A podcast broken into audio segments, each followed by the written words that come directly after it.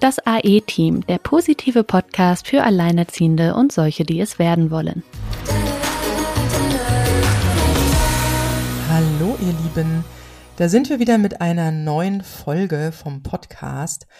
Ja, und diesmal wird es, oh, ich äh, hoffe, nicht allzu bedrückend, weil wir nähern uns einem sehr traurigen Thema, und zwar dem Thema Sternenkinder. Ähm, die liebe Anna hat uns geschrieben und uns auf dieses Thema aufmerksam gemacht, weil sie sagt, dieses Thema kann auch zu Trennungen von Partnerschaften führen, ähm, zu Schwierigkeiten führen, so dass man am Ende dann äh, vielleicht doch mit einem anderen Kind noch alleinerziehend sind oder wenn bei einer Zwillingsgeburt ein Kind stirbt oder halt vorher schon verstorben ist. Dementsprechend, ihr merkt, ich habe schon so einen kleinen Kloß im Hals. Ähm, freue ich mich sehr, dass Anna heute bei uns ist. Und ähm, ja, liebe Sina, der Kontakt kam, glaube ich, diesmal über dich. Deswegen auch Hallo an dich, liebe Sina. Ja, halli, hallo, hallöle, ja. Ähm, genau, also Anna hat uns geschrieben. Das könnt ihr übrigens auch machen, wenn ihr ein Thema habt, an aeteampodcast.gmail.com.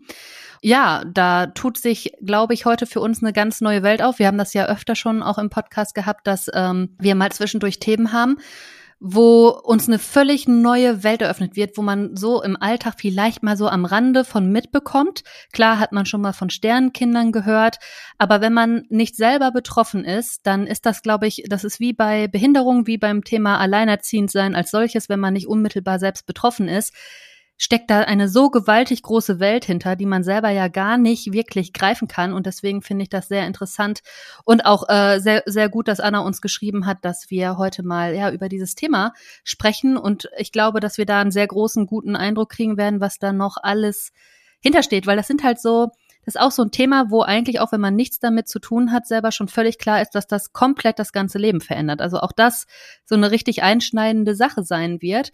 Und äh, ja, was da alles dranhängt, womit man dann plötzlich konfrontiert ist, sowohl emotional wie vielleicht auch gesellschaftlich, vielleicht sogar auch rechtlich. Also ähm, ich glaube, da tut sich uns heute nochmal eine neue Welt auf. Und ähm, ja, Anna, herzlichen Dank, dass du uns geschrieben hast. Schön, dass du jetzt äh, ja hier bei uns im Podcast bist. Und ähm, stell dich gerne einmal vor und erzähl uns gerne auch so ein bisschen ähm, ja von deiner Geschichte. Wir werden einfach dann zwischendurch ein paar Fragen stellen. Und ähm, ich bin äh, sehr gespannt auf diese Welt, die du uns da jetzt heute aufmachen wirst. Ja, danke erstmal für die Einladung. Ich habe auch schon Kloß im Hals. Also kein Problem, wenn das bei euch auch so ist. Das ist, glaube ich, ganz normal normal, wenn man mit dem Thema in Berührung kommt. Ich bin 30 Jahre alt und habe ein Sternenkind, die Freya, und ich habe auch danach noch einen Regenbogenwunder, den Samuel. Die Freya wäre jetzt drei Jahre alt geworden und der Samuel ist jetzt gerade zwei geworden. Mhm. Und ich bin nicht mehr mit dem Papa zusammen von beiden. Okay, also, also bist du auch alleinerziehend. Ich bin auch alleinerziehend, genau. Mhm. Das hast du schon diese beiden Begriffe genannt, einmal Sternkind und äh, Regenbogenwunder. Äh, Philipp, magst du uns einmal grob erklären, was ist ein Sternkind und was ist ein Regenbogenwunder? Also für ein Sternkind gibt es ganz viele unterschiedliche Definitionen. Das Ergebnis ist immer das gleiche, das Kind ist in der Regel tot. Ähm, dann kann es halt sein, dass das entweder durch einen Frühabort passiert ist, das heißt relativ früh in der Schwangerschaft, da geht man meistens so von den ersten zwölf Wochen aus. Dann gibt es einen Spätabort, der ist wegen später, sprich dann mhm. auch wirklich direkt zum Geburtstermin, kann das auch sein. Mhm. Ähm, aber sie kommen tot zur Welt. Dann gibt es noch die, die quasi direkt nach der Geburt oder innerhalb der ersten 24 Stunden sterben. Ähm, es kann auch sein, dass man eine Totgeburt hat. Da heißt das gehört, äh, gehört dann zum Späterpott. Das sind halt die Kinder dann auch schon im Mutterleib verstorben. Und Regenbogenwunder ist das, was danach kommt. Also man sagt so immer, nach dem Sturm, nach dem Sturm der Trauer kommt dann hoffentlich was Positives und das ist das Regenbogenwunder und das ist dann das Kind dann. Also das ist dann im Prinzip das zweite Kind sozusagen, was dann kommt und wo dann alles ähm, ja gesund ist und funktioniert. Das hofft man zumindest. Also das weiß man immer halt erst wenn es soweit ist, aber man sagt, wenn nach einer Totgeburt oder nach einem Sternenkind oder manchmal nennt man es halt auch Astronautenkind, weil die ja zu den Sternen gereist sind, so in der Art. Ähm, ja. Das wäre das Folgewunder, halt auch bekannt als Regenbogenwunder oder Regenbogenkind. Genau. Mhm. Jetzt ist das ja was, was man nicht kommen sieht. Oder gibt es da schon in der Schwangerschaft Anzeichen? Ich meine, klar, natürlich kann man frühzeitig wissen, ähm, dass das Kind vielleicht im Mutterleib schon verstorben ist. Das würde man ja bei den Untersuchungen feststellen. Aber ich glaube, dass, äh, also so wie ich das verstehe, sind das oft auch Situationen, äh, die man vorher gar nicht so einschätzt, oder? Jein. Mhm. Die Antwort wie immer bei allem ist ja. Also es gibt, also ein Sternkind zählt ja zum Beispiel auch ein Schwangerschaftsabbruch dazu. Der kann ja freiwillig gewählt sein, weil man sagt, nee, ich fühle mich nicht in der Lage, momentan ein Kind großzuziehen oder ich will das nicht oder warum auch immer, welche Gründe es da auch immer geben mag.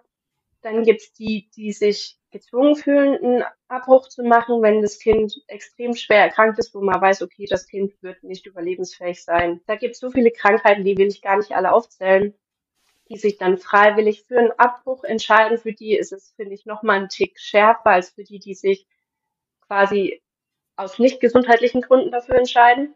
Wobei auch in, zumindest in den Facebook-Gruppen manche Jahre lang danach, selbst wenn sie das freiwillig abgetrieben haben, halt immer noch Probleme haben. Ich denke, so ganz freiwillig ist es ja eigentlich nie. Also es gibt ja immer Gründe, ja, die halt ganz Fall. zwingend sind. Ähm, also dass äh, Abtreibungen tatsächlich sehr, sehr lange Nachwirkungen haben. Ich ähm, ja. äh, habe ja auch diese Buchreihe allein mit Kind ins Leben gerufen und da habe ich tatsächlich sehr viel schreibende Autorinnen aktuell und eine stand tatsächlich an der äh, Kippe, äh, dass sie also ihre Geschichte schreibt sie natürlich, aber die Kippe war, dass sie äh, alles losgelassen hatte, sich von allem getrennt hatte, dem Minimalismus ähm, ja, Raum geben wollte und dann genau in der Situation, wo sie weder Haus, Wohnung noch Partner noch Job hatte, merkte, dass sie schwanger war und da auch überlegen musste, ob sie ähm, das Kind bekommt oder nicht. Und ähm, es ist tatsächlich so, selbst wenn du dich freiwillig, und das möchte ich gerne in Gänsefüßchen setzen, ähm, für einen Abbruch entscheidest, das Leben ist nicht mehr das gleiche wie vorher. Das ist nicht so, als wäre das irgendwie so ein Tintenkiller, mit dem man mal kurz drüber geht und dann ist weg. Nee, nee, das hat noch sehr, sehr lange Nachwirkungen. Ja, also ich glaube auch, dass man, also ich bin kein Psychologe oder irgendwas, ich bin Ingenieur, ich kann das aus der psychologischen Sicht nicht beurteilen, aber ich glaube, dass man über sowas nie hinwegkommt. Ja. Also es gibt zwei Möglichkeiten. Entweder man lebt mit oder man lebt halt nicht mit. Aber mhm. das nicht mit Leben ist, glaube ich, auch keine Option. So, dann gibt's ja ganz viele verschiedene Tests, die man durchführen kann, ähm, sei es in der frühen Schwangerschaft, wenn man halt weiß, okay, in der Familie gab es halt so Fälle wie offener Rücken oder so, was mhm. ja auch teilweise behandelt werden kann. Da kann man dann die Fruchtwasseruntersuchung machen. Da können dann schon Sachen rauskommen. Ähm, bei mir ist es tatsächlich erst bei der frühen Feindiagnostik rausgekommen. Das ist dann irgendwann zwischen der 12. und der 16. Schwangerschaftswoche, sagt man man hat ja vorher diese voll optimistische Blase, nein, nach der zwölften Woche, da bin ich voll safe. Mhm. Wenn sie da noch nichts gesehen haben, dann ist da auch nichts mehr. Und mhm. ja, sagen wir mal so, in der Schule lernt man immer, pass immer auf, wenn du Sex hast, du könntest schwanger werden, aber es bereitet dich halt irgendwie keiner drauf vor. Pass auf, wenn du schwanger werden könntest, könntest du auch das Kind verlieren. Ja.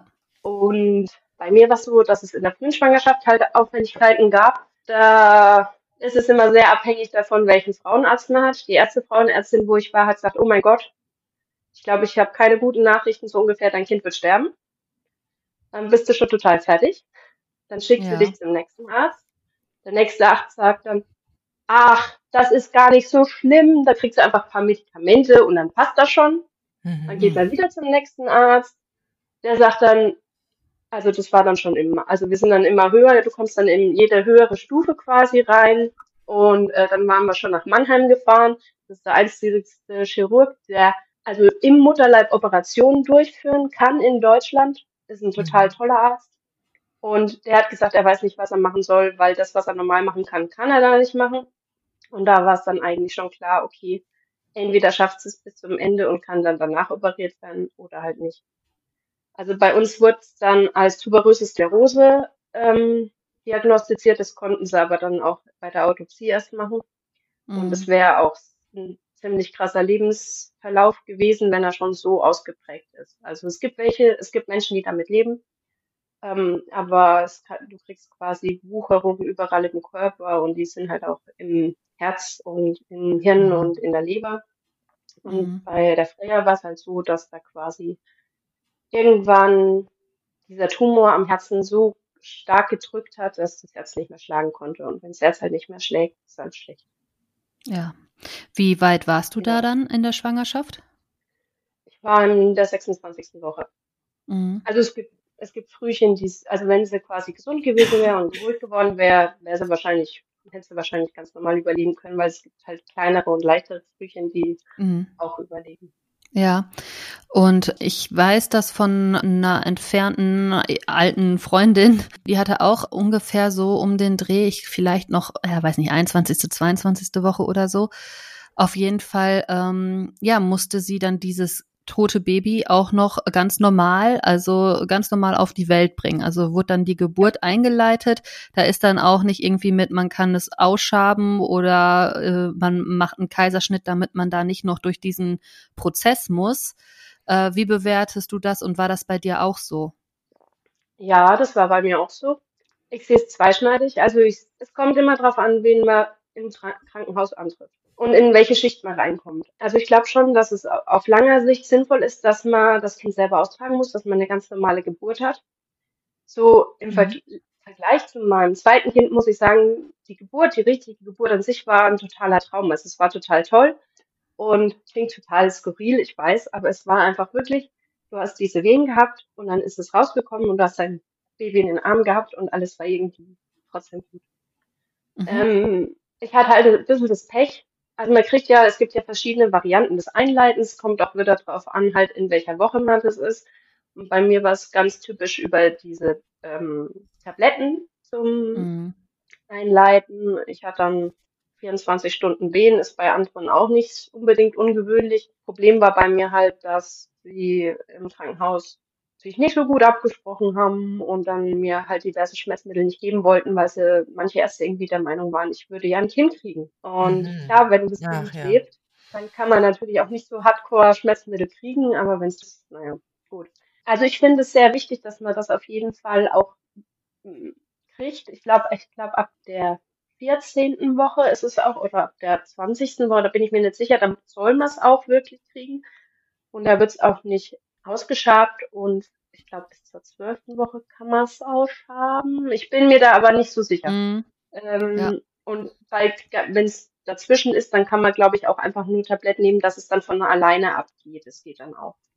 Ja, das erste Mal mit diesem Thema bin ich hier in Berührung gekommen durch meine Schwester, die Hebamme ist. Und ich hatte mir das auch immer anders vorgestellt. Ich dachte, wenn ein Kind im Körperleib stirbt, dann weiß nicht, dann löst sich's auf oder so. Also, äh, dass das wirklich eine richtig echte Geburt ist, habe ja. ich gar nicht so geahnt. Ich habe auch gedacht, oh Gott, wie, also ich meine, du sagst, die Geburt war schön, aber hey, wir wissen, was Geburt bedeutet, ja. Also das ähm, ist ja äh, schon äh, nicht ein Zuckerschlecken, ja. Und ähm, da habe ich auch gedacht, gedacht, damals, wo ich das gehört hatte, wo ich selber noch keine Kinder hatte, so, ich glaube, das nennt, nennt sich auch stille Geburt oder so irgendwas, wobei ja. still ist es auch ja. nicht, weil man unter Wehen natürlich auch seine Töne von sich gibt. Aber tatsächlich, man hört danach kein Kind. Genau. Und, ähm, und da habe ich gedacht, so Gott, da gehst du durch diesen kompletten Geburtsprozess und, und die Belohnung ist ja eigentlich danach das Kind, ja. Und da habe ich gedacht, Gott, wie furchtbar, da, da, da bist du da durch, hast eine komplette Geburt gemacht gerade auch wenn es noch das erste Kind ist, bist aber irgendwie ja, ja auch Mama geworden, aber tatsächlich halt nicht so, wie man sich das so normalerweise vorstellt. Und ähm, da habe ich schon immer mal mit der Geschichte zu tun gehabt und auch, ähm, ihr merkt, ich bin immer noch etwas lediert hier in der Stimme, weil es bei uns tatsächlich so war, dass der, ähm, dass mein Sohn ein Zwilling war Ähm, ein eineiiger Zwilling wäre es gewesen.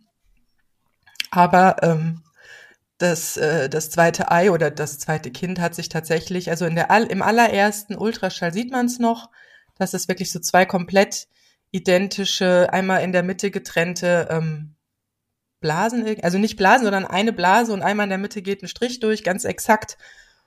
Und das zweite Kind hat sich dann nicht weiterentwickelt ich hatte dann bei der Geburt des äh, meines Sohnes, der auch noch als Frühgeburt und dann auch noch als Sternengucker, den, das, den Namen gibt's nämlich auch noch. Ähm, Sternengucker sind die, die mit dem Gesicht nach oben geboren werden. Der war ja eine Frühgeburt und war auch nicht so groß. Das heißt, er hat sich die letzte Windung gespart und ist direkt mit dem Kopf, also mit dem Gesicht nach oben in die Sternen guckend zur Welt gekommen. Also es gibt da wirklich unglaublich viele Wörter. Und ähm, da ähm, war ich einerseits der, der, des frühen Ultraschalls sehr dankbar, dass man gesehen hat, er war ein Zwilling, weil ich weiß, es gibt ja auch dieses Thema mit diesen Zwillingen, von denen man nichts weiß und ähm, die den, ähm, den Menschen, die eigentlich einen Zwilling hatten, tatsächlich später irgendwie auch psychische oder irgendwie das, das Gefühl haben, da fehlt irgendwas. Also da gibt's ja auch sehr viele Bücher drüber. Und deswegen bin ich dankbar, dass ich weiß, dass mein Sohn eigentlich einen Zwilling hatte. Ähm, andererseits war es ein sehr, sehr großer Schock, äh, als erste Geburt oder als erstes Mal Mama werden gleich mit Zwillingen konfrontiert zu werden, wobei das in unserer Familie nichts Ungewöhnliches ist. Und äh, da war dann bei mir auch irgendwie so die Trauer, also erst die, diese, erst dieses, oh Gott, Zwillinge, wie soll ich das denn schaffen? Ich finde, Mutter sein mit einem Kind ist schon wahrscheinlich eine ganz große Challenge plus Geburt und so, da hatte ich immer Angst vor. Und dann, oh Gott, von zwei. Und als dann aber ich mich so langsam mit dem Gedanken angefreundet hatte, ähm, stellte sich aber heraus, dass das zweite Kind sich nicht weiterentwickelt. Das war aber auch schon sehr, sehr früh. Und dann kam die Trauer, wo ich dachte, oh mein Gott, jetzt ist es nur noch eins. Oh nein, ja. Und ähm, als dann der, also die Geburt war von meinem Sohn, habe ich tatsächlich dann äh, auf Anraten auch meiner Schwester und der Hebamme, die mich betreut hat, ähm, dann äh, nochmal die Plazenta ausstreichen, glaube ich, nennt sich das, lassen, dass man nochmal schaut, ob irgendwie von dem Zwilling noch was vorhanden ist. Aber tatsächlich ist das nicht der Fall gewesen. Das heißt, mein Sohn hat den Zwilling absorbiert auch ein krasses Thema, ja. Ähm, und äh, ja, dementsprechend, ja, kenne ich mich mit den Themen so ein bisschen aus, aber so wirklich ein totes Kind im Arm haben, das kann ich mir nicht vorstellen. Aber dir ist es passiert. Was ging dir da durch den Kopf? Also wirklich am Anfang, wo es, also bei mir war das Problem eher dann vor der Geburt, dass ich da total abgeschalten habe und total gesagt habe, nee, ich will das nicht. Also das passiert, würde ich mal sagen, also von denen, die ich kenne, von den Sterneneltern, ist es eigentlich alle passiert, die dann kurz vor der Geburt, die dann halt wirklich schon diese Wehen oder diese Presswehen kriegen, dann sagen, nee, ich will nicht, ich will mhm. das Ganze nicht. Wieder reinstecken, zunähen und mein Leben geht weiter. Ja, genau, so ungefähr. Mhm. Und ähm, aber wo sie dann da war, das war ein total tolles Gefühl. Also es war ein unglaublich schönes Gefühl, weil ähm, du hast sie ja trotzdem. Ja. Entschuldigung. Ja, ja, nee, ich kann es verstehen, weil wie gesagt, der Zwilling ist halt nie aufgetaucht, ja. Ich hätte ihn, glaube ich, auch ganz gern gesehen.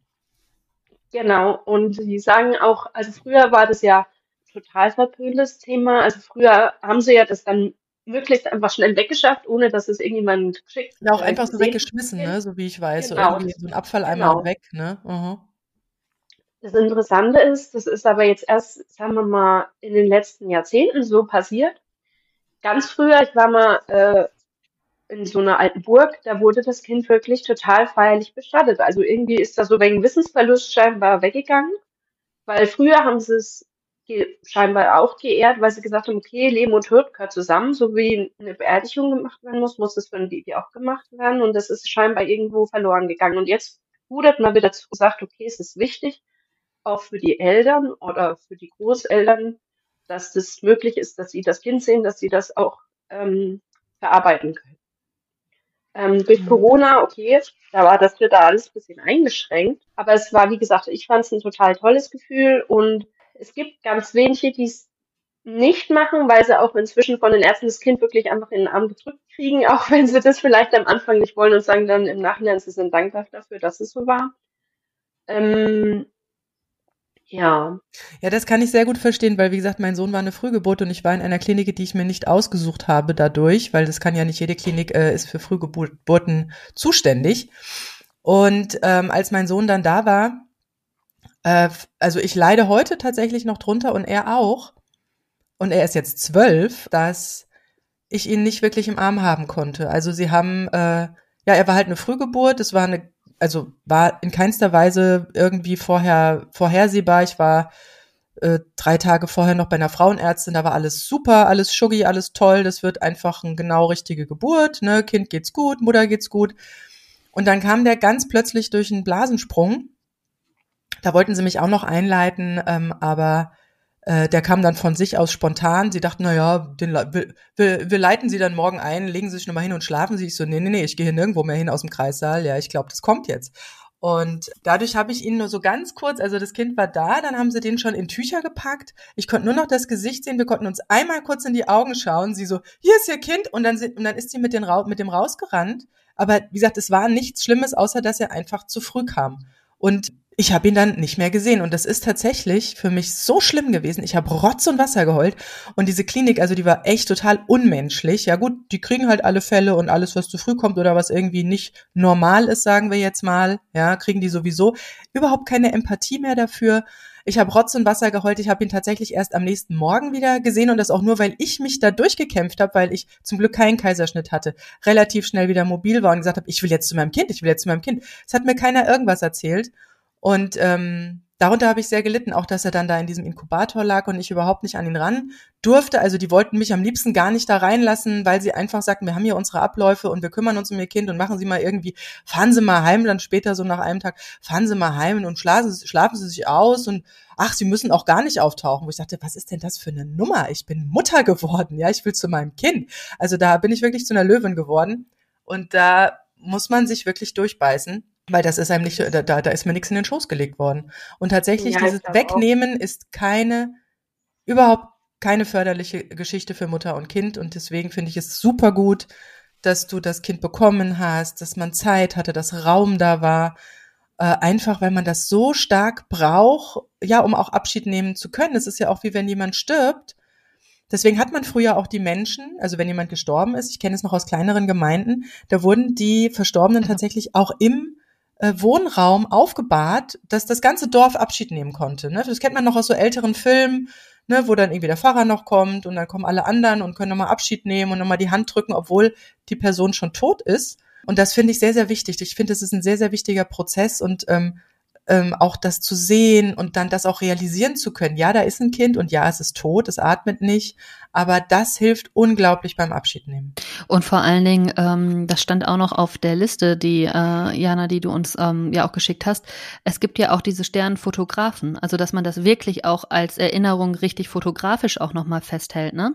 Hast du das auch gemacht? Ja, also es ist ganz wichtig, dass man halt, also dadurch, dass ich es quasi schon relativ früh wusste, konnte ich mich darauf vorbereiten, auf die Geburt und habe gesagt, okay, was kann man alles machen von 3D-Abdruck von irgendwelchen Füßchen oder Händchen und ein anderer Punkt ist halt wirklich auch die Sternenfotografen. Das ist eine äh, weltweite Organisation, glaube ich. Welt, also Deutschland, Österreich auf jeden Fall, weltweit bin ich mir gerade nicht sicher, aber das ist komplett kostenlos. Ihr könnt einfach eine E-Mail hinschreiben und innerhalb von 24 Stunden ist da einer da. Also sprich, das geht auch, man muss da nicht ähm, drei Monate vorher sagen, okay, hey, mein Kind wird sterben, irgendwann in den nächsten drei Monaten brauche ich einen Termin. Nee, da reicht's, wenn man da hinruft, dann kriegt man meistens noch eine, die, ich nenne es mal Notfallnummer und sobald man dann ähm, im Kreissaal ist, kriegen die dann schon Bescheid oder kurz danach und dann kommen die und machen einfach wunderschöne Fotos. Ähm, und das ist komplett kostenlos. Sie bringen dann vielleicht noch ein kleines Deckchen mit, wo sie dann das Baby drauflegen. Und die machen das echt total toll und es gibt viele, wo dann am Anfang die Bilder sich halt nicht angucken können. Mhm. Ähm, aber es reicht auch, wenn man es dann 10 oder 15 Jahre später anguckt, zum Beispiel. Also ich sage immer, lieber haben und dann irgendwann reingucken, als gehabt hätten und dann nicht. Aber das Problem ist halt, dass viele Krankenhäuser oder auch viele Hebammen gar nicht wissen, dass es das gibt. Ich habe es auch nicht durchs Krankenhaus erfahren, dass es sowas gibt. Ich habe das mal zufällig bevor ich überhaupt das erste Mal war, auf Facebook gesehen. Und so, hä, Sternfotograf, was soll denn das sein? Fotografieren die den Himmel oder wie? Und habe dadurch zufällig erfahren, dass es das gibt. Und ansonsten hätte ich das halt auch nicht gewusst. Und das ist eigentlich eine Aufklärungsarbeit, finde ich, die halt im Krankenhaus stattfinden müsste, was halt oft noch nicht klappt. Ja, Definitiv. Ja, da sind wir wieder bei unserem beliebten Thema mit, ja, warum wissen die das nicht? Warum, warum weiß immer nicht die eine Hand, was die andere tut oder Behörden nicht, was sie eigentlich tun müssten? Aber bevor wir da vielleicht in diesen, ähm, in dieses Themengebiet reinspringen, ähm, wir haben jetzt sehr viel natürlich darüber gesprochen, ähm, was ist ein Sternkind und was bedeutet das? Aber du bist ja auch, ähm, du stehst jetzt auch als Alleinerziehende bei uns vom Mikro das heißt, wie war das denn damals mit der Beziehung, als ja. du diese Informationen bekommen hast? Ähm, ich nehme an, du warst in der Beziehung. Was hat diese Tatsache mit dem Sternenkind, auch schon mit der Schwangerschaft, ähm, mit deiner Beziehung damals gemacht? Ähm, das ist eine schwierige Frage. Wo ich noch schwanger war und wo es dann um die ganzen Untersuchungen ging und so, da ist mein Partner dann auch immer mitgegangen und hat mich auch bis nach Mannheim gefahren und hat mich auch unterstützt, so wo es ging. Man muss sagen, bei der Freya ihrer Schwangerschaft ging es mir echt dreckig. Ich habe gefühlt jeden Tag gekotzt und ich konnte auch nicht wirklich was machen, weil ich total Kreislauf und alles hatte. Das war alles super, hat mich total unterstützt. Ähm, auch wo es dann Richtung Beerdigung noch ging, war auch noch alles super. Und dann ist es halt so, dass jeder anders trauert. Und ähm, ich sag mal, Männer trauern, Frauen anders. Okay. Das ist vielleicht jetzt ein Klischee, ähm, aber ich würde mal sagen, die Männer sind so eher die, also es gibt wie immer auch Ausnahmen. Ich kenne auch bei uns in der Sternenelterngruppe ist auch ein Papa, der ist nicht überhaupt nicht das Klischee, aber so klischeehaft so mit, wenn man so mit Vorurteilen und so arbeitet, Männer machen sich das eher mit sich selber aus, ja. Also die gehen in sich, diskutieren, gehen vielleicht weg und diskutieren immer noch mit sich, aber nicht mit dem Partner. So, und die Frau ist meistens eher so vielleicht ein extrovertiert vom Typ und möchte viel drüber reden. Das macht der Mann vielleicht auch eins, zwei, dreimal mit. Und irgendwann funktioniert es dann vielleicht auch nicht mehr. Und ähm, es hat sich dann in der, innerhalb der nächsten drei Monaten kristallisiert, dass, es, dass wir ein Problem haben. Und in, wenn Menschen verzweifelt sind, sagen sie halt auch manchmal verzweifelte Sachen, aber das hat mich dann schon ein bisschen umgehauen, wo er gemeint hat, naja, äh, wenn sie jetzt noch schwanger wärst, dann wäre das vielleicht gar nicht erst passiert, wo ich mir denke, super, jetzt verliert man sein Kind. Und weil man das Kind verliert, auch einen Partner. Also, naja. Ähm, also er hat, er hat dir sozusagen die Schuld irgendwie zugewiesen oder? Nee, das hat er nicht gemacht, weil nee. wir wussten ja beide, dass wir nicht dran schuld waren. Also es war ein zufällig genetischer Defekt. Mhm. Ähm, ich bin froh, dass wir das überhaupt rausfinden konnten. Bei manchen mhm. findet man ja nie raus, woran es gescheitert ist. Und bei uns, wir konnten uns ja wirklich, sagen wir mal, noch ein, zwei Monate moralisch darauf vorbereiten, dass was nicht, dass, dass was passieren könnte. Mhm. Oder dass halt die Freya nicht lebend zur Welt kommt. Ähm, Und er war dann auch dabei? Er war auch dabei, ja, genau. Mhm. Er war auch bei der Geburt dabei und bei der Beerdigung auch. das war auch das mhm. einzige Mal, wo er wirklich emotionale Reaktionen gezeigt hat. Ich glaube, das ist so noch ein bisschen auf dem Trichter, oh, ich muss den Starken zeigen, ich darf keine Gefühle zeigen. Es gibt, wie gesagt, auch Ausnahmen. Also ich weiß, dass es Ausnahmen gibt, aber ganz oft wird es halt mir so auch von den Frauen uns äh, erzählt, die Sternenkinder haben, wie halt ihre Partner drauf reagieren.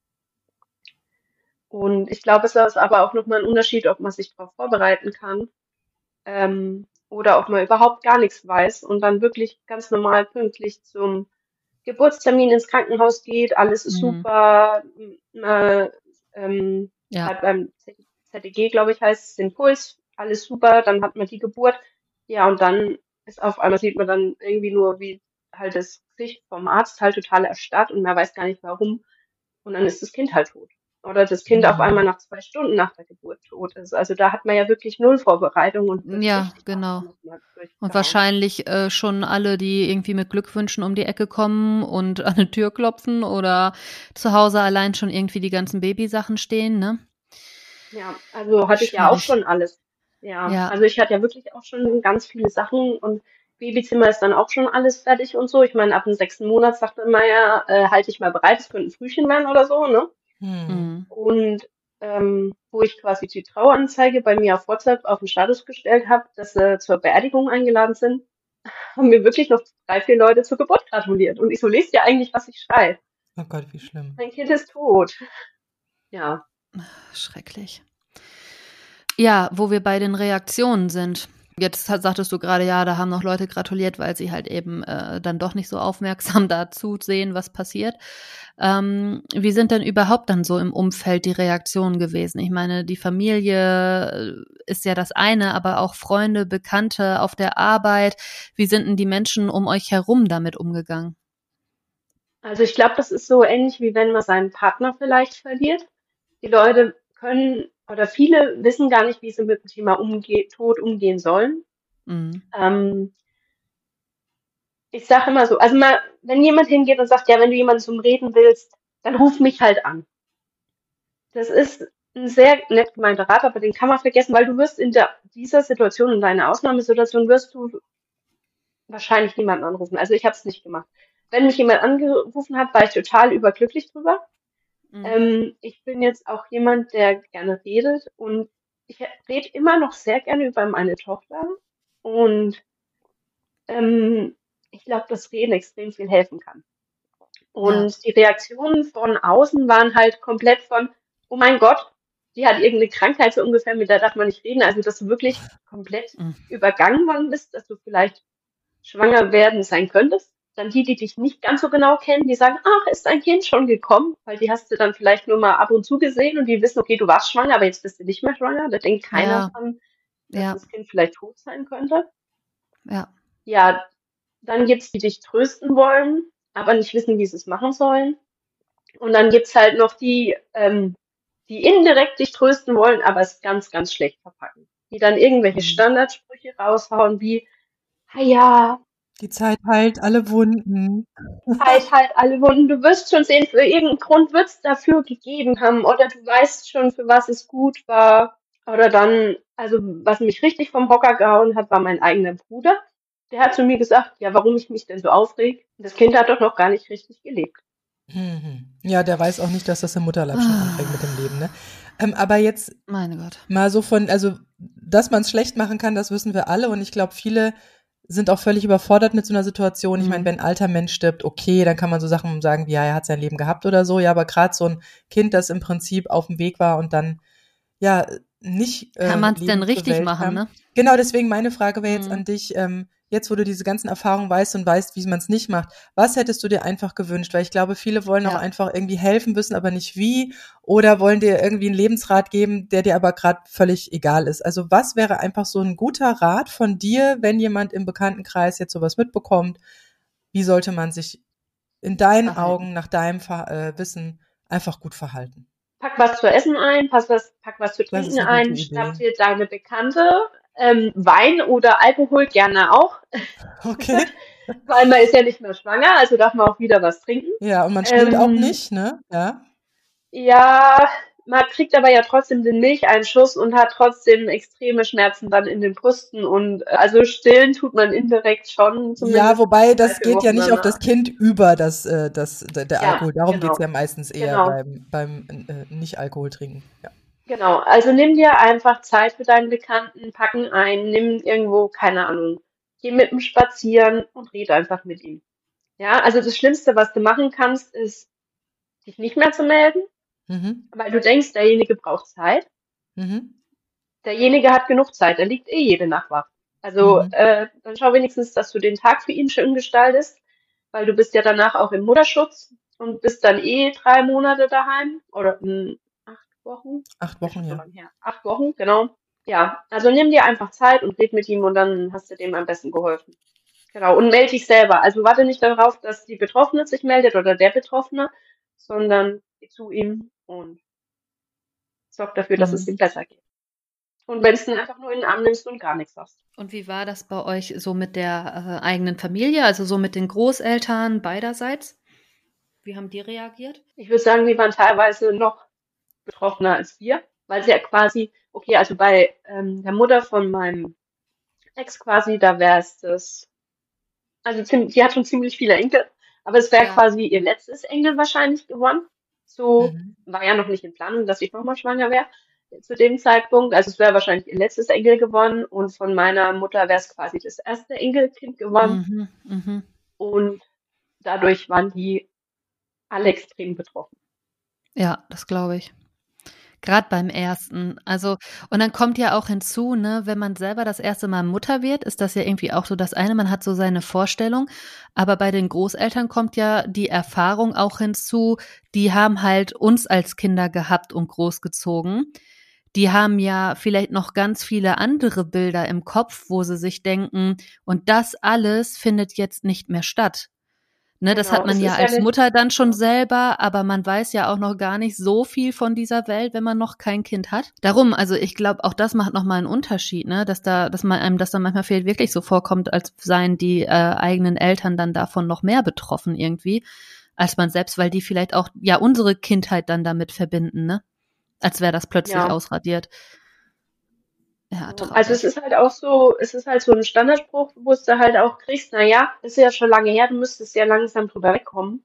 Ach, Blödsinn. Ähm, und dann sage ich immer zu den Leuten, du hast doch auch ein Kind, ja. So, dann habe ich gesagt, so, stell dir mal vor, dein Kind XYZ stirbt jetzt mit 16 Jahren. Hat, das will ich mir ja gar nicht vorstellen. Habe ich gesagt, ja, aber stell dir mal vor, so, du verpasst Ja. den 18. Geburtstag, du verpasst, was weiß ich, die erste Ausbildung, du verpasst die erste Hochzeit oder wie viele auch immer oder erste Partner.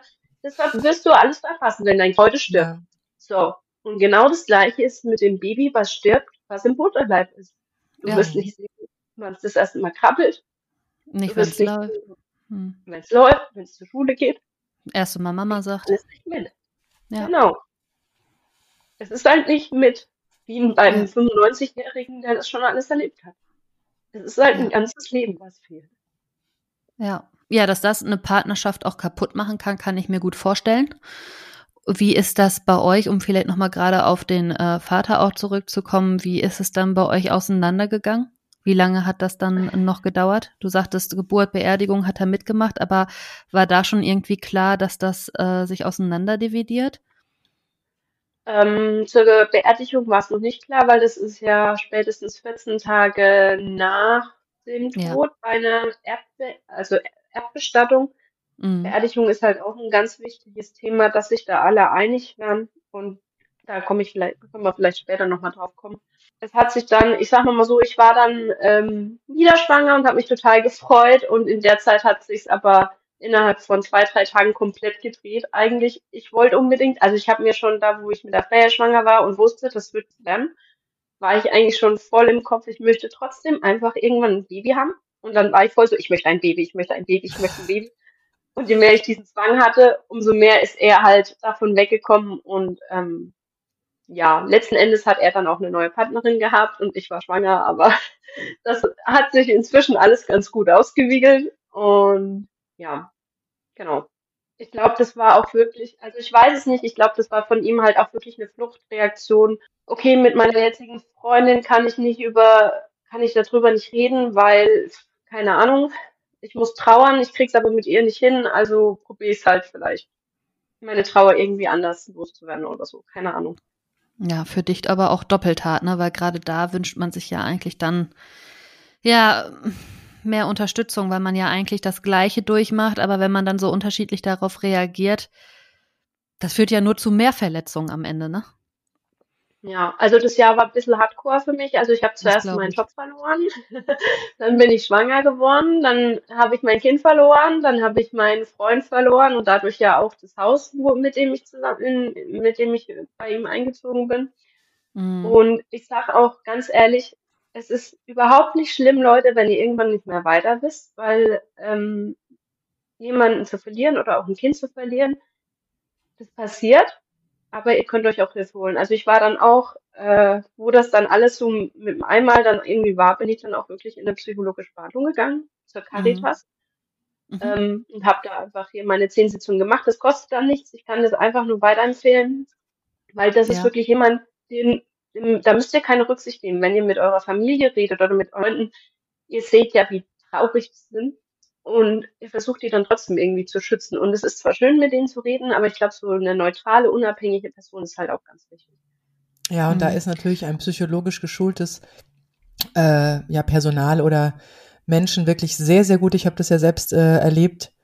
Ähm, ich bin nämlich ja dann verlassen worden, 14 Tage nach der Geburt meiner zweiten, also meines zweiten Kindes, meiner ersten Tochter. Und es ist wirklich so, ne? So, man kann mit den einen nicht sprechen, weil die kommen dir mit irgendwelchen Floskeln oder wollen Ja. das nicht wahrhaben. Ähm, die eigene Familie, ja, da habe ich dann teilweise noch so Schuldsprüche gekriegt von wegen so, naja, du hast dir den Mann ausgesucht, wir haben dir gleich gesagt, dass der nichts taugt. Super, danke, danke in der Situation. Das ist so ganz, ganz großartig. Und tatsächlich, da habe ich es auch sehr zu schätzen gewusst mit meiner Therapeutin, die ich über die Hebamme damals bekommen habe. Der habe ich die, die hat uns ja im Wochenbett betreut und sie hat dann das äh, direkt mitbekommen und da hatte sie mich dann gleich weiter verweisen können, weil sie da mit einer äh, Praxis in, ähm, in Kooperation arbeitet. Und das war sehr gut, weil da konnte man tatsächlich, so wie du das beschreibst, einfach reden, ohne Rücksicht nehmen zu müssen. Also alles mal so aus dem tiefsten Keller innerlich rausholen und auf den Tisch packen, ja. äh, weil die andere, ja, es ist für die andere natürlich, aber sie hat den Beruf und äh, dementsprechend weiß sie damit umzugehen. Ja, und sie weiß auch, sich selbst davon zu distanzieren.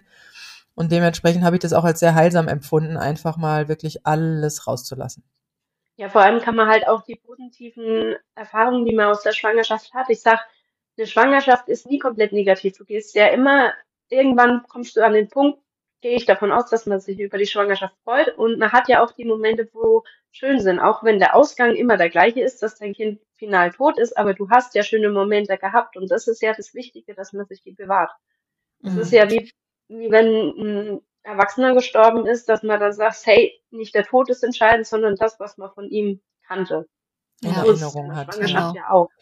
Ja. Aber hattest ja. du denn auch, ähm, also du hast schon, gut, du hast ja 26. Woche, also du hast schon das, das Kind auch in deinem Mutterleib gespürt, ne? Das war jetzt nicht die ja. ganze Zeit ruhig. Ja. Also ihr nee, hattet also, Kontakt, ja. ja.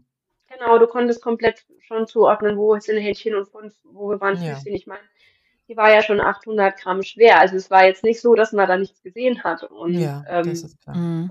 Mhm. Ja. Genau. Wie ähm, ging es dir dann danach mit Schwangeren? Ich stelle mir das auch selbst im Krankenhaus total schwer vor, weil so wie ich das äh, gehört habe, liegt man ja auch ganz normal auf der Entbindungsstation oder vielleicht sogar auf einem Zimmer mit einer, die gerade ja ihr lebendes Kind auf die Welt bringt, wo total die Freude ist. Ähm, wie war das äh, da bei dir? Also hattest du da auch dann diese Konfrontation, hey, ich bin hier, um mein totes Kind auf die Welt zu bringen, um mich herum sind hier irgendwie Happy Families, die gerade ganz frisch Eltern geworden sind oder wo halt alles gerade irgendwie rosig läuft? Und wie war so überhaupt dein Umgang ähm, in und nach der Situation mit anderen Schwangeren, mit Freunden, mit Kindern um dich, die du gesehen hast, um dich herum oder wenn du am Spielplatz vorbeigekommen bist. Also wie war deine Gefühlswelt da? Also wie hast du das geschafft, da ja nicht dran mal, zu verbrechen? Ich würde mal im Krankenhaus anfangen und würde dann mich Richtung ja. Kindergarten und so weiter äh, ja. hangeln. Ähm, also direkt im Krankenhaus es gab, ich bin in Suhl gewesen, das ist in Thüringen. Ähm, da gab es theoretisch zwei Stationen. Auf den einen waren die krebskranken Menschen und auf die anderen waren die, die schwanger waren. So. Ähm, und ich habe eigentlich am Anfang gesagt, nee, ich möchte nicht ähm, da wo die Schwangeren sind, entbinden, weil man muss halt die ganzen Schwangeren ansehen. Und das war auf jeden Fall ein Thema. Und mit langen Diskussionen habe ich mich dann doch entschieden, dass ich das mache, weil sie gesagt haben, dass einfach der Betreuungsschlüssel besser ist und ich gesagt habe, okay, vielleicht brauchst du einfach wirklich mehr Betreuung zu der Zeitpunkt. Das weiß man ja vorher nicht. Ähm, letzten Endes war es dann so, dass am Tag nach der Geburt, also ich weiß nicht, bei mir finden die Geburten typischerweise nachts statt mhm. oder frühst dann die Krankenschwester völlig freudig in meinen Raum rein mit so einem Willkommensgeschenkpaket äh, und einen herzlichen Glückwunsch zur Geburt. Toll. Ja. Ähm, ich sagen, dass ja, da ist Kommunikation mal wieder, hat da mal wieder nicht so funktioniert. Also ich war da nicht so ganz ähm, happy drüber und es tat ihr dann auch wahnsinnig leid. Ja, aber das Kind war halt schon in den Brunnen gefallen, ne? Ja, ähm, ganz tief. Dann, Puh. genau, dann zweite Situation im Krankenhaus. Ähm, ich musste nach der Geburt nochmal ausgeschabt werden, weil die Plazenta halt nicht gekommen ist. Das ist öfters mal, mhm. wenn es so früh ist von der Geburt her. Ich meine, wenn es kurz vor dem Geburtstermin ist, da geht das dann öfters weg. Ähm, ja, ich weiß noch, wo ich da in diesem Aufwachraum war und dann haben da, hat irgendeiner neben mir total gestöhnt und dann habe ich nur in meinem Halbschlaf so rausgehauen, sei doch froh, dass du wenigstens noch lebst. War wahrscheinlich ein bisschen unfair von mir, aber das war so die Situation, wo ich mich da, wie ich mich da einfach gerade gefühlt habe, dass ich gesagt habe, das ist so mies. Warum darf eine halt andere leben? Mein Kind muss sterben. Ja. Also dieses genau. ungerechte Sein da reinkommt, ne? Dieses Gefühl, das ist einfach unfair. Ja, genau. Ähm, ja.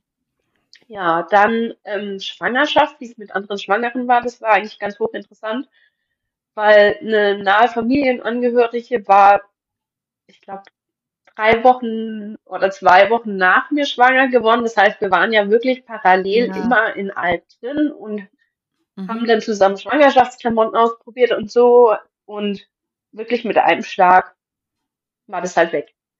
Ja, kein Kontakt oder wie? Ähm, so ungefähr. Also es war sehr, sehr eingegrenzter Kontakt.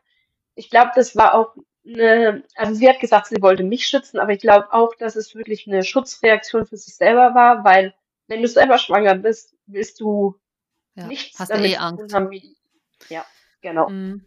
Ja, das nervt ja sowieso schon in der Schwangerschaft. Ja, Das, also das nervt ja eh schon in der Schwangerschaft, diese ganze Pathologie, die da drin ist. Ne? Ja. Also da ist mir auch zum ersten Mal bewusst geworden, wie eng Tod und Leben im Geburtsmoment miteinander verknüpft sind. Und wie gesagt, auch durch meine Schwester sensibilisiert, auch was tatsächlich bei völlig unproblematischen Geburten in die Hose geht, ja, ja, und dann teilweise wirklich auch Ärztefehler passieren. Also das möchte ja. man gar nicht zu laut sagen, ja.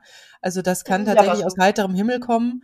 Habe ich sogar selbst hier bei uns im Ort äh, ein Zwillingspärchen, ähm, wo der Arzt beim zweiten irgendwie was völlig verzockt hat und äh, einen Wert der Mutter zugeordnet hat, aber es war das Kind und dieses Kind ist tatsächlich jetzt auch behindert, äh, hätte nicht sein müssen. Und das ist was, wo ich sage, uh, ja, es ist tatsächlich ein Thema, das man doch gerne ausblenden möchte, denke ich. Also was ich auch durch meine zweite Schwangerschaft miterlebt habe, ist wirklich, dass man auf seinen Mutterinstinkt hören sollte. Mhm. Ähm, wo ich mit meinem Regenbogenwunder quasi schwanger war, war ich mit einer im Krankenhaus gelegen, die hat Zwillinge gekriegt und die, ähm, das war halt, weil sich das Beckenwing früher gesenkt hat und so, aber die war noch relativ Zeit da, war auch alles gut. Und an einem Tag hat sie gesagt, irgendwas stimmt nicht. Es stimmt irgendwas nicht mhm. und die hat wirklich ähm, einen halben Tag gebraucht, die Leute zu überzeugen, dass was nicht stimmt. Na, ist Wahnsinn, ja. Letzten Endes sind dann beide mit dem Notkaiserschnitt gekommen und haben gesagt, wenn es noch zwei Stunden später gewesen wäre, wäre das eine Kind tot gewesen. Mhm. So hat sie jetzt zwei wunderschöne Zwillinge und es ist alles gut gegangen. Aber ich sage immer, Medizin ist wunderschön, aber sie weiß halt auch nicht alles. Und ja, man sollte da den, kann Fehler machen. Ja, die Instinkte ja. und die Intuition nicht ausschließen. Ja. Mhm. Äh, wie ging das dann, also wie, wie sieht das dann aus ähm, mit anderen Kindern? Also ich meine, man zählt ja selber so mit, das hast du am Anfang des Podcasts auch gesagt, sie wäre jetzt drei Jahre alt. Also man geht ja trotzdem, auch wenn das Kind nicht da ist, diese ganzen Schritte mit, gerade wenn man vielleicht Kinder sieht im gleichen Alter, ne? Wo man dann denkt, ach guck, meine wäre jetzt auch soweit und ja, für meine wird jetzt vielleicht auch die Kita anfangen und ähm, ja, jetzt könnte sie sitzen, jetzt könnte sie wahrscheinlich laufen und so. Also all diese Sachen hat man ja wahrscheinlich dabei auch im Kopf. Ähm, wie ist das bei dir und glaubst du, dass sowas dann ein lebenslanger Begleiter bleibt? Ja, ich denke auf jeden Fall, dass es ein lebenslanger Begleiter bleibt. Ich sage immer so, andere tun ihr Kinderzimmer einrichten, ich tue halt das Grab herrichten, ja.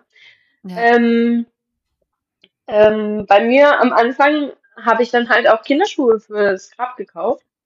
Ähm, lustigerweise habe ich festgestellt, dass die Größe, die ich gekauft habe, eigentlich in zwei gepasst hätte. Aber das weißt du ja am Anfang nicht. Mhm. Und ähm, du hast am, das ist so ein zweischneidiges, äh, zweischneidiges Schwert, wenn du zum Beispiel gerade schwanger wärst und du siehst Schwangere, mhm. dann freust du dich einmal für die. Hey, die sind schwanger. Hey, es gibt welche, die kriegen das hin. Ja, mhm. bei denen klappt's ganz gut. Also da freust du dich für die, aber du bist auch gleichzeitig traurig. Ja, mhm. und auch wenn es dann vor allem in der ersten Phase, wo dann welche mit dem Kinderwagen vorbeifahren. Du kannst dir vorstellen, vorher hast du nie so viele Kinderwagen in ja, deinem Leben. Ja, ja, ja, es ist so. Es ist in dieser so. Zeit. Ja. ja. Also das ist wahrscheinlich wie wenn einer um, ja mit Familien sehen, ne? Das ist ja, da haben wir auch mal drüber gesprochen, man ist dann plötzlich alleine und steht alleine auf so einem Spielplatz und sieht irgendwie glückliche Familien. Also es sind ja auch Sachen, die am ersten Moment irgendwie wehtun. Es ist natürlich bei weitem nicht so äh, tragisch wie jetzt wirklich Tod, ja, des eigenen Kindes. Aber ähm, es ist ja auch irgendwo vielleicht so eine Vermeidung mit drin am Anfang, weil man Angst hat hinzuschauen. Ähm, ja. ja. aus der Angst heraus, dass einen das eben verletzt, ne? Obwohl, wenn man hinguckt, man genau. manchmal erst Dinge sieht, die einen vielleicht sogar beim Heilen helfen können. Aber im ersten Moment ist das kann ich mir vorstellen, sehr, sehr, sehr, sehr schwer. Also ich glaube, das ist wirklich ähm, tagesformabhängig. Also ich sage immer, das hat, ähm, also ich kann auch den Trauer-Podcast Liebevoll Trauern mit Christine Kempkes absolut empfehlen. Das geht auch für Partner oder wie auch immer. Und die sagt ganz gut, Trauer kommt in Wellen. Also sagen bestimmt auch ganz viele andere, aber das ist wirklich so. Also an manchen Tagen macht es dir, ich sag mal, dezent, also weniger aus und an anderen Tagen könntest du den ganzen Tag nur heulen, ja. Und es ist egal, ob das jetzt nach einem halben Jahr ist, nach zwei Tagen oder nach zwei Jahren oder drei Jahren. Ähm, in den Sternenelterngruppen teilweise, wo ich dann irgendwelche Posts lese von, mein Kind wäre jetzt 35 Jahre alt. Mhm. Wo ich mir denke, krass. Ähm, es ist halt immer an speziellen Tagen halt nochmal extremer, glaube ich.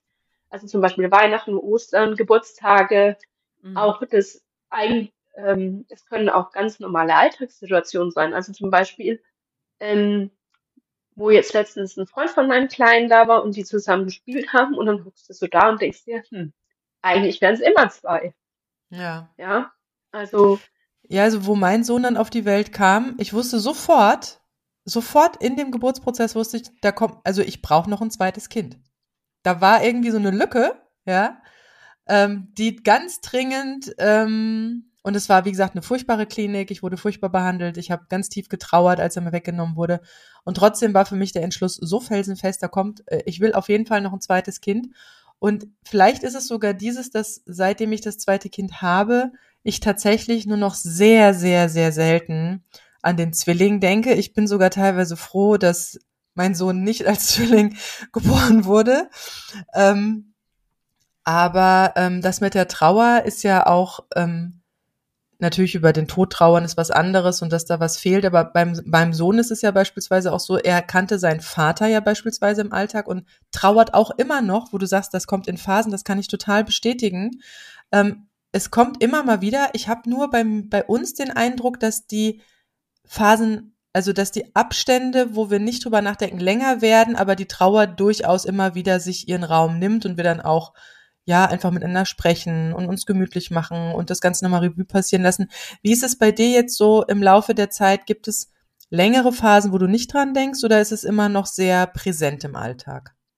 Ähm, es kommt halt drauf an. Also es gibt zum Beispiel, wenn man weiß, dass es jetzt vor Weihnachten, da denkt man halt relativ oft ja, gut, an. Weihnachten, wenn es ja. kurz vor der Geburt ist, wenn man Ja. sagt, okay, also bei mir war es jetzt das erste Jahr, dass ich jetzt gearbeitet habe, quasi nach der Schwangerschaft und nach meinem Folgewunder. Und also ich glaube, wenn mich wahrscheinlich die letzten drei Wochen vor Geburtstermin da jemand angesprochen hat auf Arbeit, ich glaube, da habe ich nur Käse erzählt, ja. Mhm. Also ich war da total neben der Spur. Und es gibt aber auch Sachen, wo du dann vielleicht mal drei, vier, fünf, sechs Tage nicht dran denkst oder auch vielleicht mal zwei Wochen da nicht dran denkst und dann passiert irgendwas, du riechst irgendwas oder so, was Ja. aus der Schwangerschaft äh, dich dran erinnert, irgendein Geruch, keine Ahnung. Und dann denkst du wieder dran. Also das ist Trigger, wirklich, ne? ja, genau. Oder keine Ahnung, dann kommt jemand vorbei, der, den du das letzte Mal gesehen hast, wo du schwanger warst mit ihr zum Ja, Beispiel. Oder, also es ist halt immer ganz unterschiedlich. Also ich würde jetzt nicht sagen, es wird länger oder kürzer oder Mhm. weniger intensiv, aber ich glaube, du wirst einfach, ich sag mal, abgestumpft. Du hast dich Mhm. an diese Trauer gewöhnt und kannst dich in diese Trauer richtig schön reinlegen. Und ähm, Und du hast natürlich durch dein äh, Regenbogenwunder dann auch wieder noch eine andere Aufgabe. Auch da hat sich das Leben ja nochmal komplett verändert, ne? Also wirklich Fall. diese Mutterrolle dann weitergehen zu können und dann sämtliche Schritte und Herausforderungen da zu meistern. Und das hast du dann ja Genau. auch alleine noch gemacht, ne? Äh, das kenne Ja. ich ja auch von Geburt an alleine mit Kind. Das ist, ähm, ja, da kommen viele Dinge zusammen. Also, ne, oder Ja, lass die mal krank werden oder was man sich so, so schon für Sorgen macht. Auch wenn man halt vorher keine schlechten Erfahrungen irgendwie ähm, oder ja, Erfahrungen mit Krankheiten bei Kindern gemacht hat.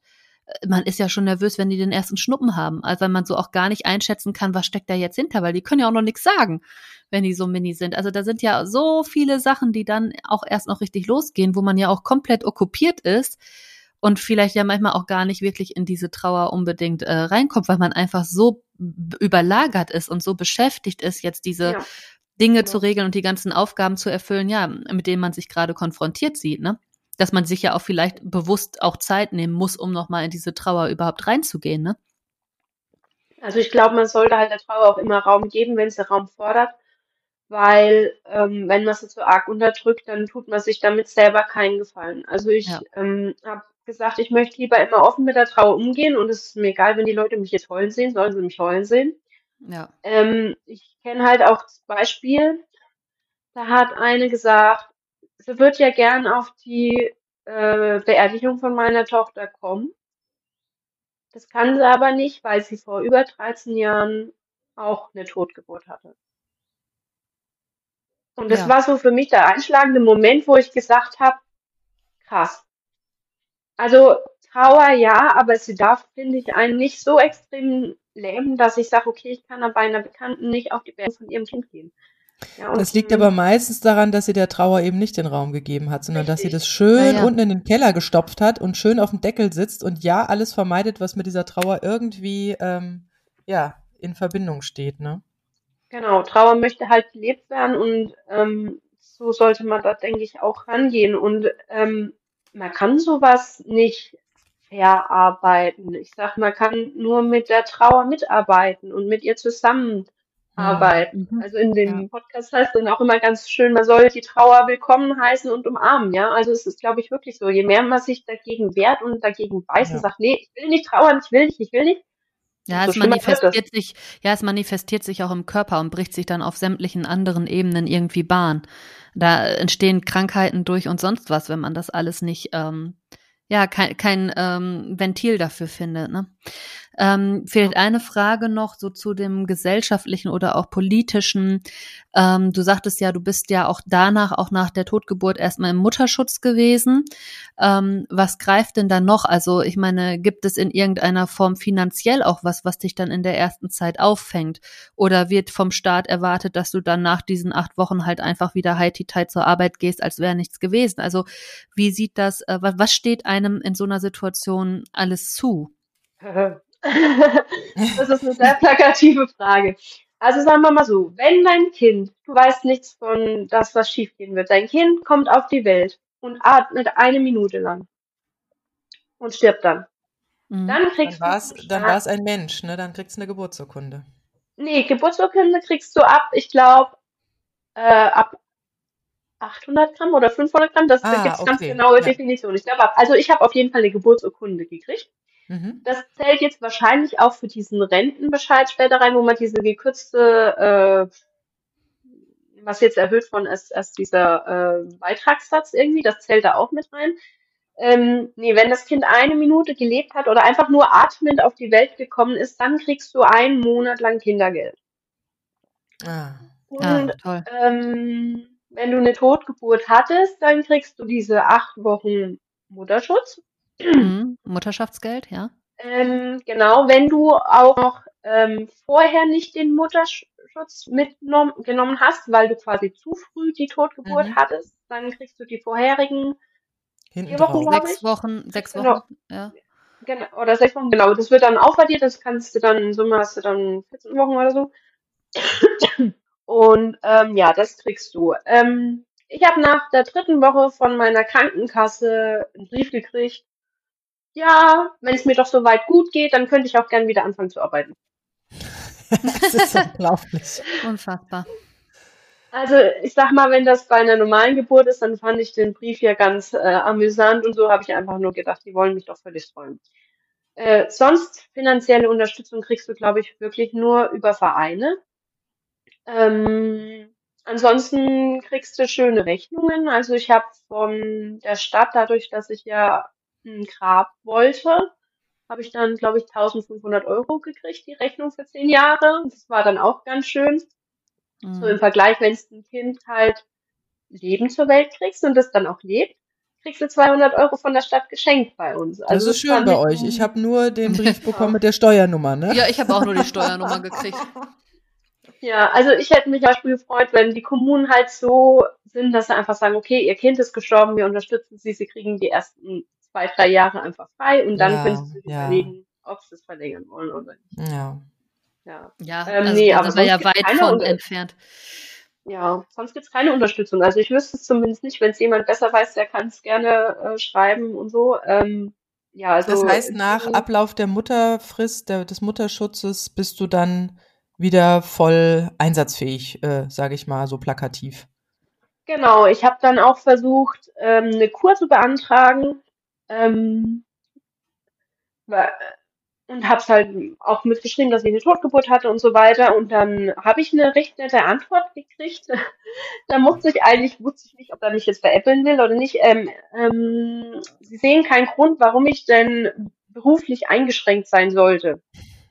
Meine Güte. Warum das äh, mich beeinflussen sollte. Hm, das In ist unglaublich. Hinsicht? Also ich, ich kenne eine Autorin, die hat, die hat ein Buch geschrieben über Trauer am Arbeitsplatz und ich habe mich immer gefragt, gut, ich meine, ich bin selbstständig, ja, ich habe, also ich gebe der Trauer, wenn ich Trauer habe, Raum, aber ähm, da habe ich mich mal gefragt, wozu braucht man so, also was ist das für ein Buch? Und tatsächlich, ja, wenn du das so sagst, es ist überhaupt Trauer, also du bist ja überhaupt nicht geschützt, um deine Trauer zu haben, sondern du bist ja sofort wieder hier voll, acht Stunden Vollzeit, sonst wie einsatzfähig und das findet dann, was weiß ich, äh, nachts äh, statt oder was? Also es ist, ja, ich verstehe jetzt, dass es, es durchaus sinnvoll ist, ein Buch über Trauer am Arbeitsplatz zu schreiben, weil du ja gar keine Chance hast, dir da Freiraum zu nehmen. Du musst ja wieder irgendwie arbeiten gehen. Also es gibt ja, wie du jetzt sagst, es gibt ja nicht irgendwie so eine Karenzzeit oder äh, irgendwie erstmal so ein erstmal realisieren Prozess und wieder reinkommen Prozess, sondern irgendwie zack, jetzt bist du wieder raus aus allen Maßnahmen und sollst sofort wieder volle Leistung bringen. Es ist irre, ja. Das kommt halt auch immer auf die Person an. Also ich kenne zum Beispiel auch welche aus unserer Schwangerschaftsgruppe, da war es eher der männliche Part quasi, oder aus der Sternelterngruppe, wo dann äh, wirklich der Mann einfach nach drei Wochen wieder arbeiten gegangen ist, weil er gesagt hat, die können übrigens auch krank geschrieben werden bei sowas. Ähm, der hat gesagt hat, wenn er jetzt noch einen Tag länger daheim bleibt, dann weiß er nicht, was er wird er verrückt, ja. Genau, und der wollte dann unbedingt wieder arbeiten gehen. Man kann auch ähm, diese, wie bei einer normalen Schwangerschaft, wieder diese Eingliederung machen. Mhm, ja, das ist ja generell, äh, wenn man, wenn man auch psychische Probleme hatte, sei es irgendwie, äh, ja, also da, da, das kann auch der Arzt äh, bestätigen und dann genau. kriegt man auch, wenn es nur eine kurze Zeit ist, wenn man nur vier Wochen oder sechs Wochen zu Hause war, tatsächlich so eine Wiedereingliederungsmaßnahme, wo man ja dann erst so stufenweise wieder anfängt zu arbeiten. Ja, ich finde es immer ganz interessant, wenn dann Leute sagen, ja, du hast ja ein psychologisches Problem. Und ich so, nee, ich habe kein Problem, mein Kind ist einfach tot. Ja, das ist aber ja. so. ähm, ja, Anna ich glaube, man hatte eher ein psychologisches Problem, wenn man, ähm, ich sage jetzt mal so völlig empathisch, das hinnimmt und sagt, ja, nee, mir, mir geht's gut, mein Kind ist tot, ist beerdigt, jetzt geht's weiter. Ich glaube, das wäre ein psychologisches Problem. Das, ja, ich also eine auch. ähnliche Reaktion hatte ich schon mal. Ähm, also ich bin jetzt momentan so wieder da, so weit, dass ich sage, okay, ich versuche mal äh, mich wieder dem männlichen Geschlecht ein bisschen anzunähern und so ein bisschen zu daten. Und da weißt du halt auch nie, wie, wie machst du es jetzt? Fragst du hm, jetzt, ja. ähm, sagst du es gleich, also jetzt nicht so, hi, mein Name ist Anna, ich habe zwei Kinder und das eine ist tot auf dem Friedhof und das andere lebt bei mir so nicht, aber sollte man das halt am Anfang irgendwie schon erwähnen, wenn sie fragen, ja, wie alt sind deine Kinder oder so? Mhm. Und die Reaktionen dazu fallen extrem unterschiedlich aus. Also, wie denn? Also ich hatte den einen, mit dem habe ich dann ewig lang drüber gequatscht, der hat, glaube ich, gefühlt erst mal eine Stunde geheult. Also der war total. Oder hat er aber auch was im tiefen Keller fertig. versteckt? Ja. Dann hatte ich einen, da habe ich gesagt, ja, ähm, na, meine Tochter wäre jetzt drei und mein Kind, mein Sohn ist jetzt zwei. Und er so, ja, was heißt denn jetzt wäre? Und ich so, ja, wäre heißt, dass er tot ist. Ach so, und was machst du heute Schönes? und ich denke so, okay. also das ist dann auch wegen eine skurrile Situation. Ähm, ja, das wird teilweise halt einfach übergangen, wo ich mir dann denke, sind dann wahrscheinlich auch nicht die richtigen Kerle für mich, weil es ist ein Teil, es ist ein halt extremer Teil von einem Leben, mhm. was es beeinflusst. Und ja, ich habe da jetzt noch nicht so die ideale Weg gefunden, wie man darauf reagieren soll oder auch ähm, gegenüber Fremden, wie man darauf reagieren soll. Also ich habe auch schon die Sprüche um die Ohren geworfen gekriegt, ja, es wäre total egoistisch von mir, wenn ich nach meinem Sternenkind sofort ein anderes Kind wollte. Aha. Ja.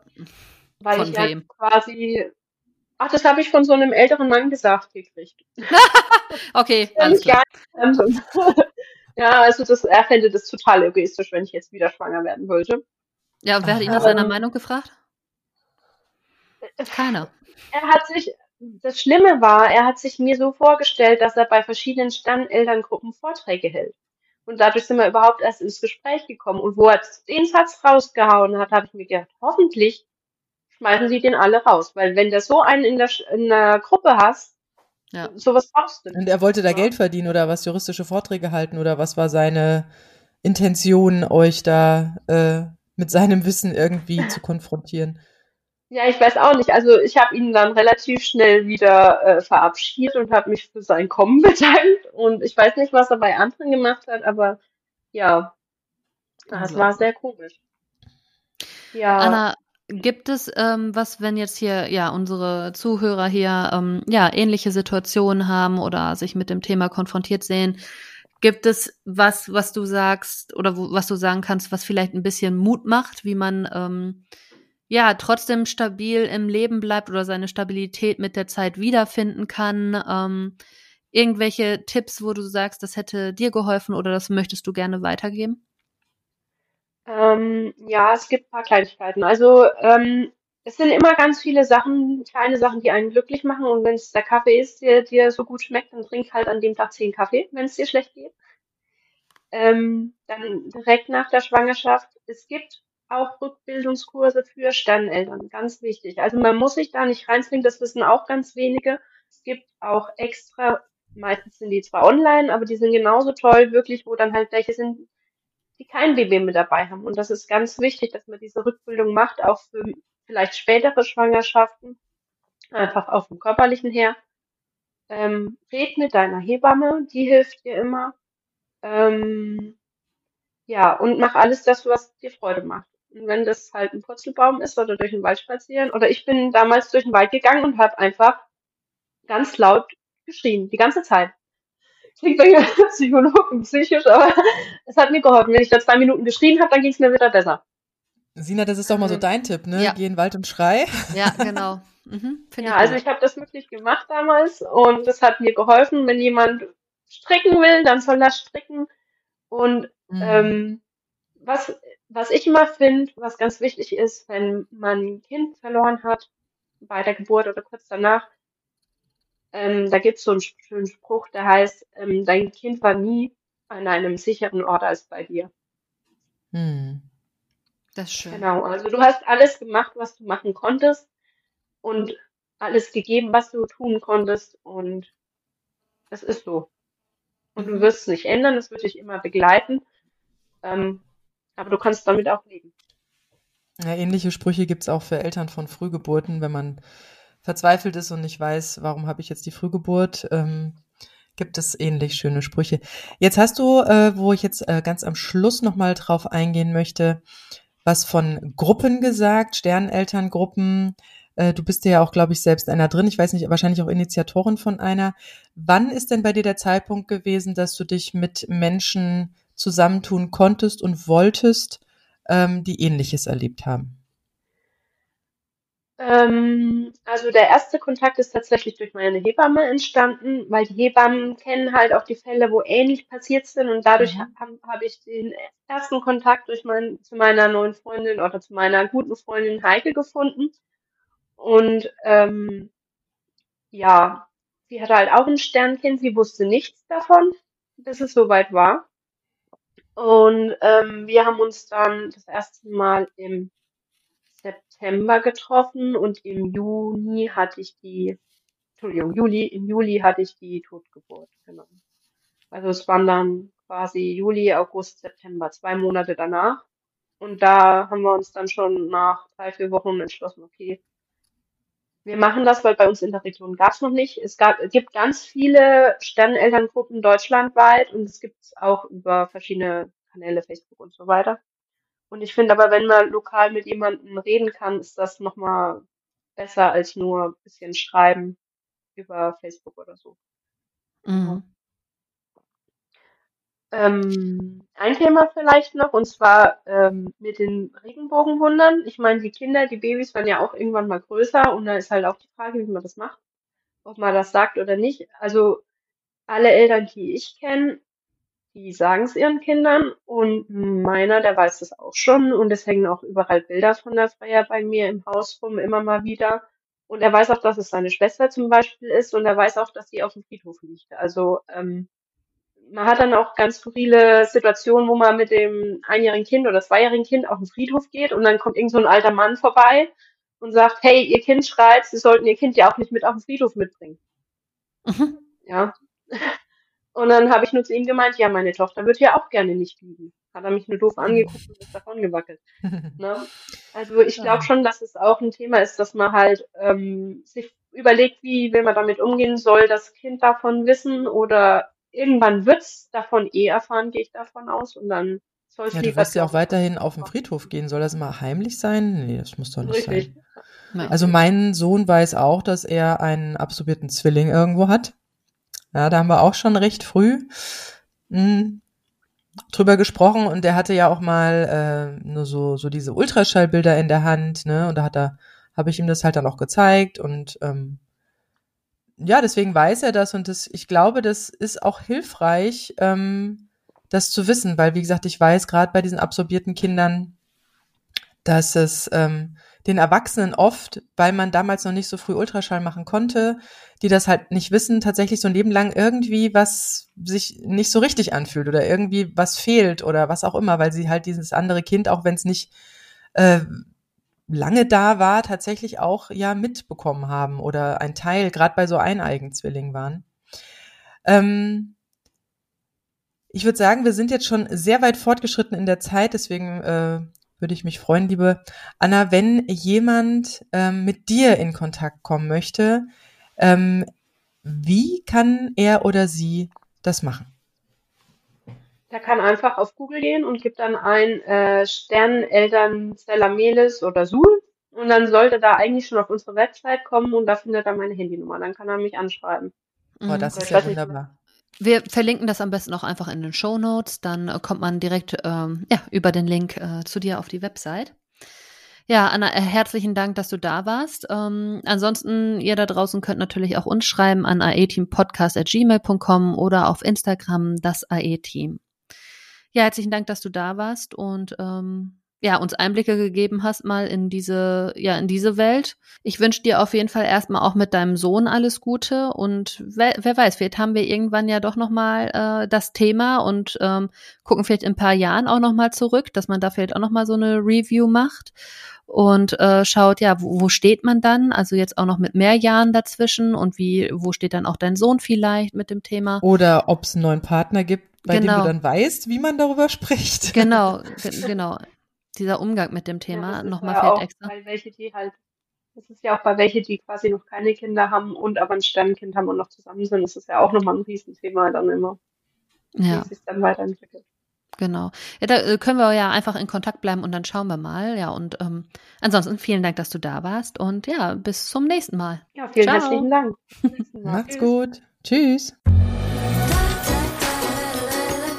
Das war das AE-Team, der positive Podcast für Alleinerziehende und solche, die es werden wollen, mit Sina Wollgramm und Silke Wildner.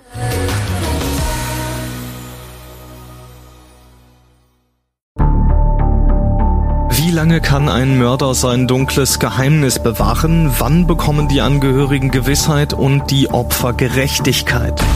Jedes Jahr werden bei der Polizei rund 100.000 Menschen als vermisst gemeldet. Drei Prozent davon, also 3000 Menschen, bleiben länger als ein Jahr verschwunden. Einige werden nie wieder gesehen. Seit gut drei Jahren arbeitet die Polizei in NRW mit sogenannten Cold Case Units. Das sind Abteilungen, die wirklich nur damit beschäftigt sind, Mordfälle zu bearbeiten, die teilweise seit Jahrzehnten ungeklärt sind. Ich bin Mike Mattis, Radioredakteur und News Anchor und ich spreche mit Ermittlern über diese Fälle. In meinem Podcast Licht ins Dunkel, Cold Cases und ungeklärte Vermisstenfälle von hier beleuchten wir gemeinsam mit Profilern, Staatsanwälten und Mordermittlern Cold Cases und ungeklärte Vermisstenfälle aus ganz Deutschland.